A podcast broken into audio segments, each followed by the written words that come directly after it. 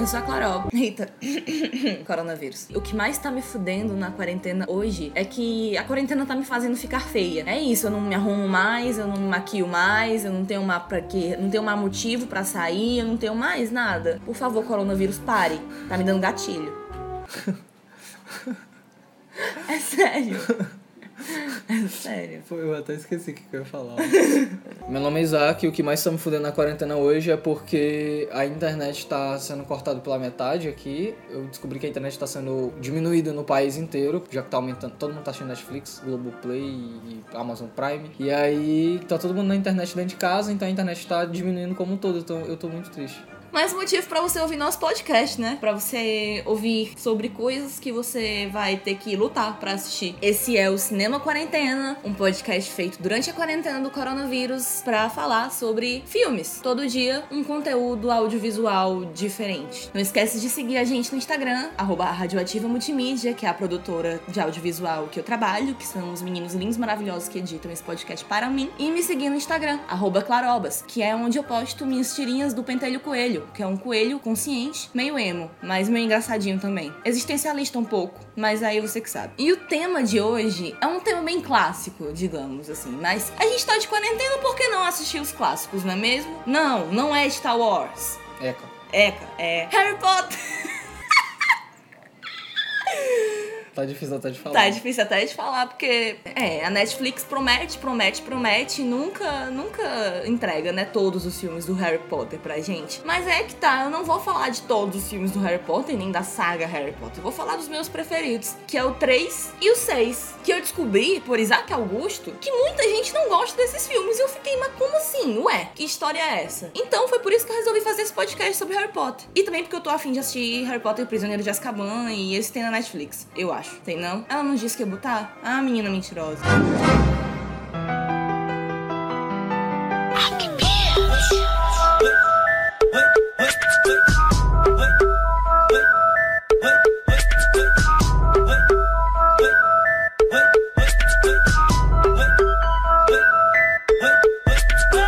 Vamos ao assunto que interessa a vocês mais do que qualquer coisa que eu possa falar sobre filmes. Vamos falar das nossas casas de Hogwarts, não é mesmo? Então, começa você, meu bem. Eu fiz o teste uma vez no Facebook, aí deu uma coisa que eu não lembro o que era. Eu tinha, tipo, sei lá, 15 anos. Aí me, me obrigaram, certo, a fazer. Depois, mais velho, assim, muito mais velho, assim, com 16, eu... Muito mais velho, né? Tinha eu- barba já. Eu sempre tive barba desde os 13. Ele nasceu de barba, assim, puxando assim pela barba, não foi pelo, pelas pernas, não. Então eu fiz o teste novamente pelo Pottermore, que é considerado o mais oficial de todos, né?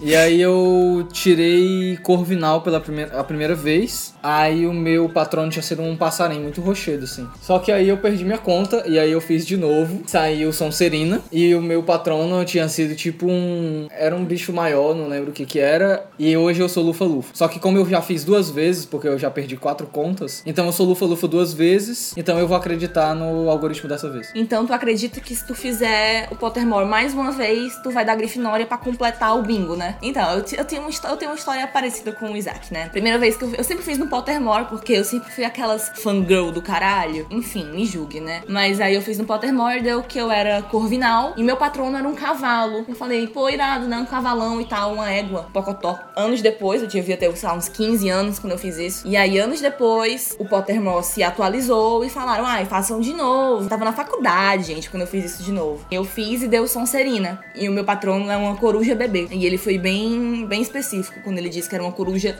bebê. Ela cresce teu patrono? É tipo assim, ele. Não, eu acho que eu sou bebê pra sempre. Eu fico imaginando o Dementador olhando pra ele e falando assim: ó, olha aqui, mano. Olha aqui essa merda aqui, ó. E a coruja lá, assim, tentando andaninho, Eu não sabe? nem voando. E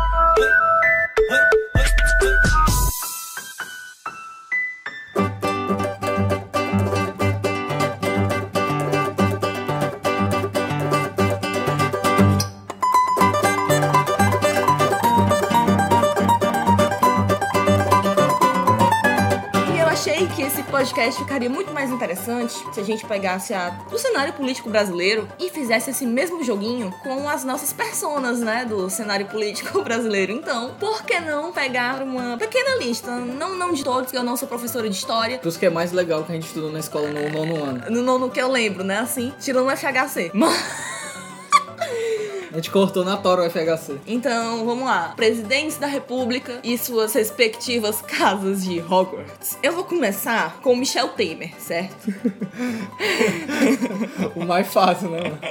Sonserina, com certeza. Falso pra caralho. Você olha a mão daquele homem, a mão do homem já é igual a mão do Voldemort. A cara dele tá começando a ficar parecida. Tomou ali o poder na hora. É Sonserina, gente. Não tem, não tem o que negar. Lula. Eu, assim, eu não sei porra nenhuma de Harry Potter, né? Porque eu, tu já leu todos os livros, né? Eu só assisti os filmes 10 mil vezes, assim, desde criança. Então, sempre achei legal. Então, por exemplo, Lufa Lufa tem o Cedrico Diggory, né? Que ele é todo Robert Pattinson do colégio, assim, todo popular, todo mundo fala com ele, todo mundo, todo mundo é muito legal com ele. Assim, por mais que Lufa Lufa Lufa, Lufa Lufa, Lufa Lufa seja o mais flopado de todos na visão dos fãs que viram o filme, mas eu acho que, se eu não me engano, eles têm esse lance de popularidade e tal. Então eu boto o Lula na, na coisa, porque o Lula sempre foi uma pessoa muito popular na época dele. Hoje, enfim, ele tá. Velho, idoso. Não, não, não, ele não tô falando do co- dele no colégio, amiga. Eu tô falando dele politicamente, né? Vai É, eu tô falando ele do coronavírus, amor. Ele não, Não. pode mais sair pra tomar as cachaças dele com todo mundo. Vamos para Vargas. Cara, Vargas é uma, é uma coisa mais difícil do que o Michel Temer, né? Porque vamos lá, pai dos pobres, porém deu um golpe nele mesmo, dizendo um Os negócio comunistas iam que vir. os comunistas iam vir. Tô até agora esperando os comunistas chegar aqui. Fudeu muita coisa, né? Era simpatizante do, dos- Do, do Mussolini, do né? Mussolini. Mancho, eu, eu lia ele assim na época do colégio, na sexta ou oitava série. Eu ficava, mancho, o que que eu tô lendo aqui, cara? Eu não tô entendendo qual, a, qual a sentido. vibe desse cara. Por isso que eu acho que Vargas é Sonserina. Porque Sonserina tem bruxos muito fortes que podem fazer coisas muito boas, mas Vargas também era muito contraditório, né? Então, acho que Vargas era Sonserina sim. Ele era populista, né? Não, não, claro, mas eu falo assim, porque ele jogava até talco na- nos ombros assim pra fingir que era caça pra poder os pobres se deixar com ele, tá ligado?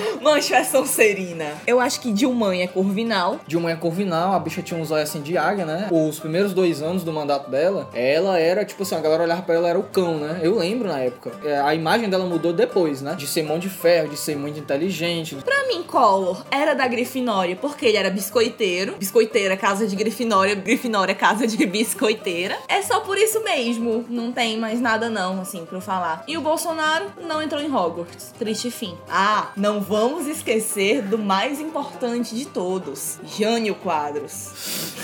Júlio Quadro, era, na minha opinião, ele era trouxa, tá Jânio ligado? Quadros era trouxa. Não, não, ira, tipo assim, mano, a galera que vem com papo, "Ai, fora a corrupção, ah, cala a boca, cara. A, a pessoa que toda vida que luta contra a corrupção é as pessoas mais corruptas que tem, primeiramente, né? Porque quem luta contra a corrupção normalmente não fala disso, fala das coisas que resolvem esse problema. O cara ficar com a vassoura lá varrendo a porra do palco dele vai tomar no cu, cara. Menções honrosas: Dolores Umbridge, nós achamos ela parecida com a Damares. A outra menção honrosa é Janaína Pascoal. A gente acha ela muito parecida com a Bellatrix do Strange. É só isso mesmo. Obrigado e vamos para o programa.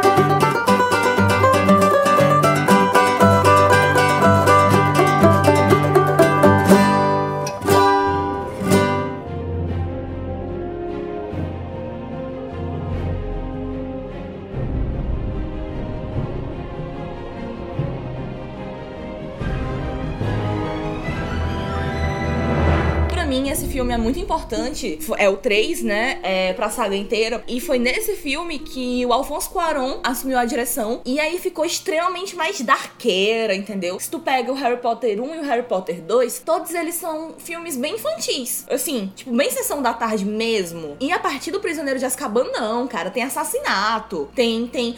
Não, só a introdução, você já vê a estética do filme inteira mudando, sabe? Sendo as nuvens, formando o nome lá, Harry Potter, são nuvens nubladas. Quaron fez o, o negócio ficar mais darkeira e mais sério. E eu gosto muito disso porque, enfim, eu era um adolescente emo. Também no 3 é, aparece um dos meus personagens preferidos de Harry Potter, que é o Sirius Black. Um dia, se eu tiver um cachorro preto, o nome dele vai ser Sirius. Deixa aqui essa curiosidade inútil. Eu gostava muito também, porque, enfim, os meninos já estão mais velhos, né? Então começa a ter mais coisinhas pra gente conferir. Os meninos já estão mais velhos, já estão com uns 13, 14 anos. Então, aí eu lembro como se fosse hoje a cena do bicurso, né? Que eu adoro o bicurso também, pronto. Outro ponto positivo pra Harry Potter Prisioneiro de Azkaban, que tem criaturas maravilhosas. Foda-se a sua opinião. Não tem o hipogrifo no seu filme. Lindo, lindo, lindo, lindo. Vamos aos fatos. Todo mundo se assusta, Hermione pega na mão de Rony. Aí eu fico, eita, eita. Entendeu? Adorei, adorei aquela ceninha que eles pegam assim um na mão do outro, aí olham assim, com vergonha, tipo, meu Deus, peguei na sua mão que eu não me assustei, né?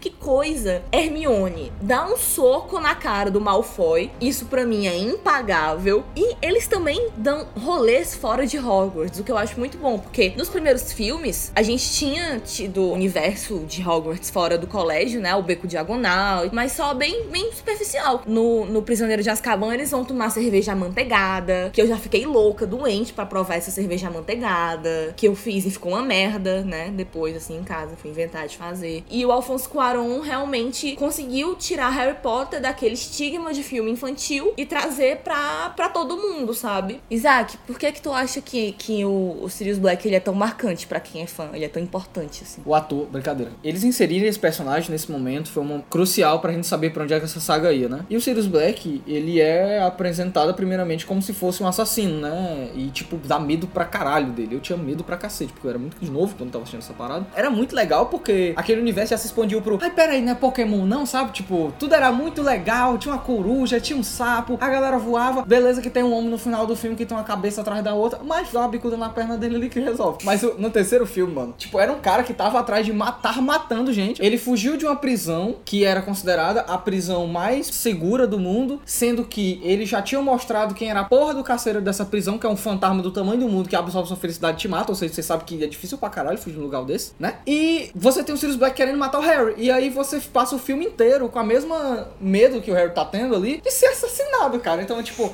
muda completamente a perspectiva. Eu acho que ele deu uma crescida gigantesca, sabe? O 6 é outra questão, mas o 3 eu lembro da galera falar mal dele porque, ai, nem tem o Valdemort no 3. Foda-se o Valdemort, porra. Sabe? E fio o Valdemort no cu. Tipo, o Valdemort do 1 e do 2, meio que merda, sabe? Tipo, um porra nenhuma. E aí eles vão para aquela casa, Casa dos Gritos, acho que o nome é Casa dos Gritos. E para mim todas as criaturas de Hogwarts, elas se ligam tão bem, o Quaron voltando na direção e, enfim, faz tudo isso tão bem, tipo, ele pega o salgueiro pra, pra pegar os meninos e eles fugindo lá do salgueiro naquela hora que eles entram sem querer na Casa dos Gritos. Tudo isso faz sentido com os detalhes de Hogwarts, os detalhes vivos daquele universo. Tudo bem que, que um universo mágico é fácil você encontrar alguma coisa para você justificar algo, mas nada, eu sinto que nada ali foi tirado do cu, entendeu? Tudo já tinha sido apresentado para nós, tanto nos filmes anteriores ou nesse mesmo. Enfim, eu acho que é uma crescente enorme. Todos os elementos que fazem você se encantar no primeiro e são desenvolvidos no segundo não são concluídos, mas eles são super desenvolvidos no terceiro, porque você tem o Salgueiro, né? Que é tipo uma coisa que você acha engraçada à primeira vista, mas no terceiro filme dá medo pra caralho. Uma árvore porra. que dá peão em você. É, porque ele, ele realmente tenta te assassinar. Eu não sei realmente como é que a galera deixa a criança ficar ali, de boa, assim. e é isso, pra mim o filme 3, ele é, ele é. Ele é, ele é incrível, ele é incrível, é o meu preferido, assim. É, Cálice de Fogo é o meu cu. Vamos pro 6.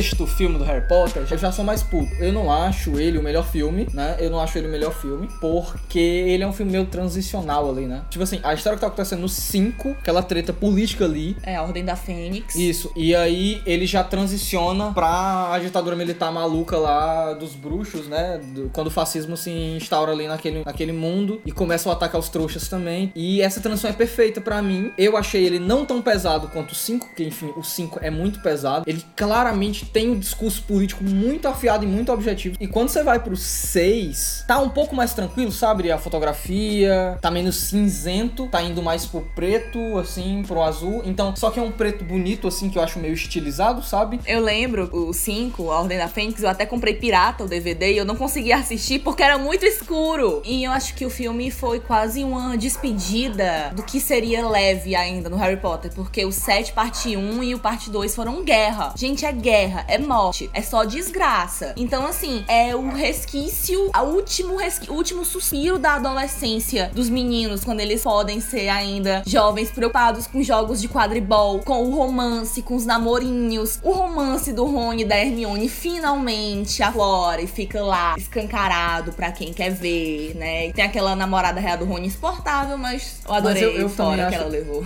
Nossa, mas eu também acho o Rony insuportável. Então, tipo, Ai. eu acho eles um casal perfeito. É É verdade. Tipo assim, eu preferi o Harry com a Hermione, ou então a Hermione de boa, assim. Eu não apoio Harry e Hermione, mas eu também não gosto de Harry e Gina, porque eu acho a Gina um saco. Como é que ela é no livro? Um saco. Ela é um saco no livro. Porque me disseram que Não, no livro ela é não, mais não, aceitável do que no não. filme. Ela é mais aceitável, sim, mas Mas tu gosta da japonesa também? Da Shun? pra mim ela é melhor que a Gina. Cara, mas é essa a questão das, dos romances do Harry Potter. Eu acho tudo meia boca e acho que as pessoas se importam muito e no final viram uma fanficagem. Porque, Exatamente. Porque eu sinto que ela não desenvolveu isso bem desde o começo. Mano, ela desenvolveu tanto as partes políticas e não sei o que, do universo, da escola, dos, do passado dos personagens, que o namoro, os romances, cagou, tá ligado? É uma coisa meio. Sei lá, parece que eles sabem que depois daquilo ali nada vai ser como era antes, então é o último momento que eles têm pra viver a juventude deles como adolescentes que eles são. E eu gosto muito de como o Snape se desenvolve. Ah, eu sou muito fangirl do Snape, sim. Passo pano pro Snape, sim. O Snape era emo quando era criança, adolescente eu também era. Já aí já começa a nossa identificação. Sonserina eu também sou. Ai, gente, Thiago Potter pra mim era um pau no cu. James, Thiago, né? Porque aqui não existe o nome James, aí ficou Thiago. Não sei lá, enfim, foda-se.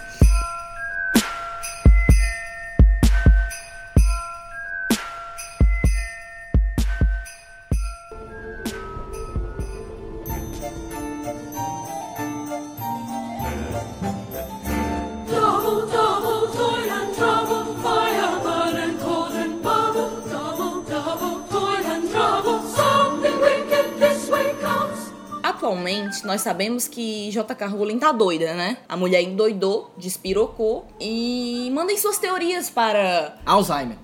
Nossa, não! Mandem. Mas vamos lá, mandem pra quarentenacinema.gmail.com suas teorias de por que, que a JK Rowling ficou doida. Botar o Johnny Depp. Pronto, aí já vem essa questão de Johnny Depp. Primeiro ponto, eu acho ele um ator ruim, certo? Assim, eu não acho, assim, eu não acho que ele faz um trabalho bom desde 2008, 2010. A segunda questão é todo aquele lance relacionado à, à namorada ou mulher dele, né? Todas aquelas acusações de agressão, cara, é inadmissível ele ter sido contratado para aquele papel. Não existe realmente, pra mim, não existe nenhum motivo pro Johnny Depp estar lá, a não ser, sei lá, a imagem toda cagada que ele ainda tem. O primeiro do Animais Fantásticos é ok, legalzinho. Tipo assim, eu, eu achei interessante você ver como é que Nova York é, os Estados Unidos é, em relação ao universo bruxo dos anos 20. Expandiu o universo de alguma forma. O roteiro é simples, tudo muito simples, a estrutura é muito simples. Chega no segundo filme. Primeiro ponto, tem o Johnny Depp que tá horrível, ele tá muito ruim no filme, daqui a pouco a gente conversa sobre isso. Os outros pontos é que o filme realmente é uma porcaria, ele tá mal produzido, ele é mal editado. Para... Mano, eles querem levar tanto a sério aquela história que tem um roteiro tão ruim que ela fica vergonha alheia, Clara. Eu imagino, porque o Johnny Depp, no caso, né, ele faz pra ser mais foda do que o próprio Voldemort. É ele sussurrar coisas nos ouvidos de Tom Riddle, por exemplo. Ele é, ele é o berço do fascismo, quase. Tipo Assim, eu não assisti, eu fui uma das que boi, bo- boicotei, boicotei, boicotei. E não me interessei em assistir em baixar pirata, nem assistir em nada, assim, caguei mesmo. Pelo que tu me falou e pela repercussão mesmo que o próprio filme teve, eu vi que era uma coisa bem rasa. E desperdício, mal feito, mal feito. Esses dias eu entrei no Facebook e o Facebook me deu uma lembrança, né? A seguinte lembrança era, com licença, que minha religião é J.K. Rowling, fecha aspas. E eu, meu Deus, que vergonha alheia de mim mesma. Puta que pariu. A mulher hoje faz tweet transfóbico. A mulher contrata, assim, apoia realmente agressor. E ela fica cagando e furando a própria história. Eu realmente tô muito decepcionado em relação a esse universo. Mas assistam sete filmes, eles estão aí. A Netflix promete que vai chegar, uma hora vai chegar. Esse foi o programa de hoje. Manda lá pra gente qual o seu filme do Harry Potter preferido, qual o seu caso de Hogwarts e sua teoria do por que, a JK Rowling despirocou. O que foi que aconteceu? Ela caiu? Foi uma queda no banheiro? Foi uma queda do telhado, igual o? Coronavírus. Foi coronavírus? Foi o quê que aconteceu Alzheimer. com essa mulher? Entendeu? Então é isso. Lave as mãos, passe álcool em gel e tranque os véi dentro de casa e tchau.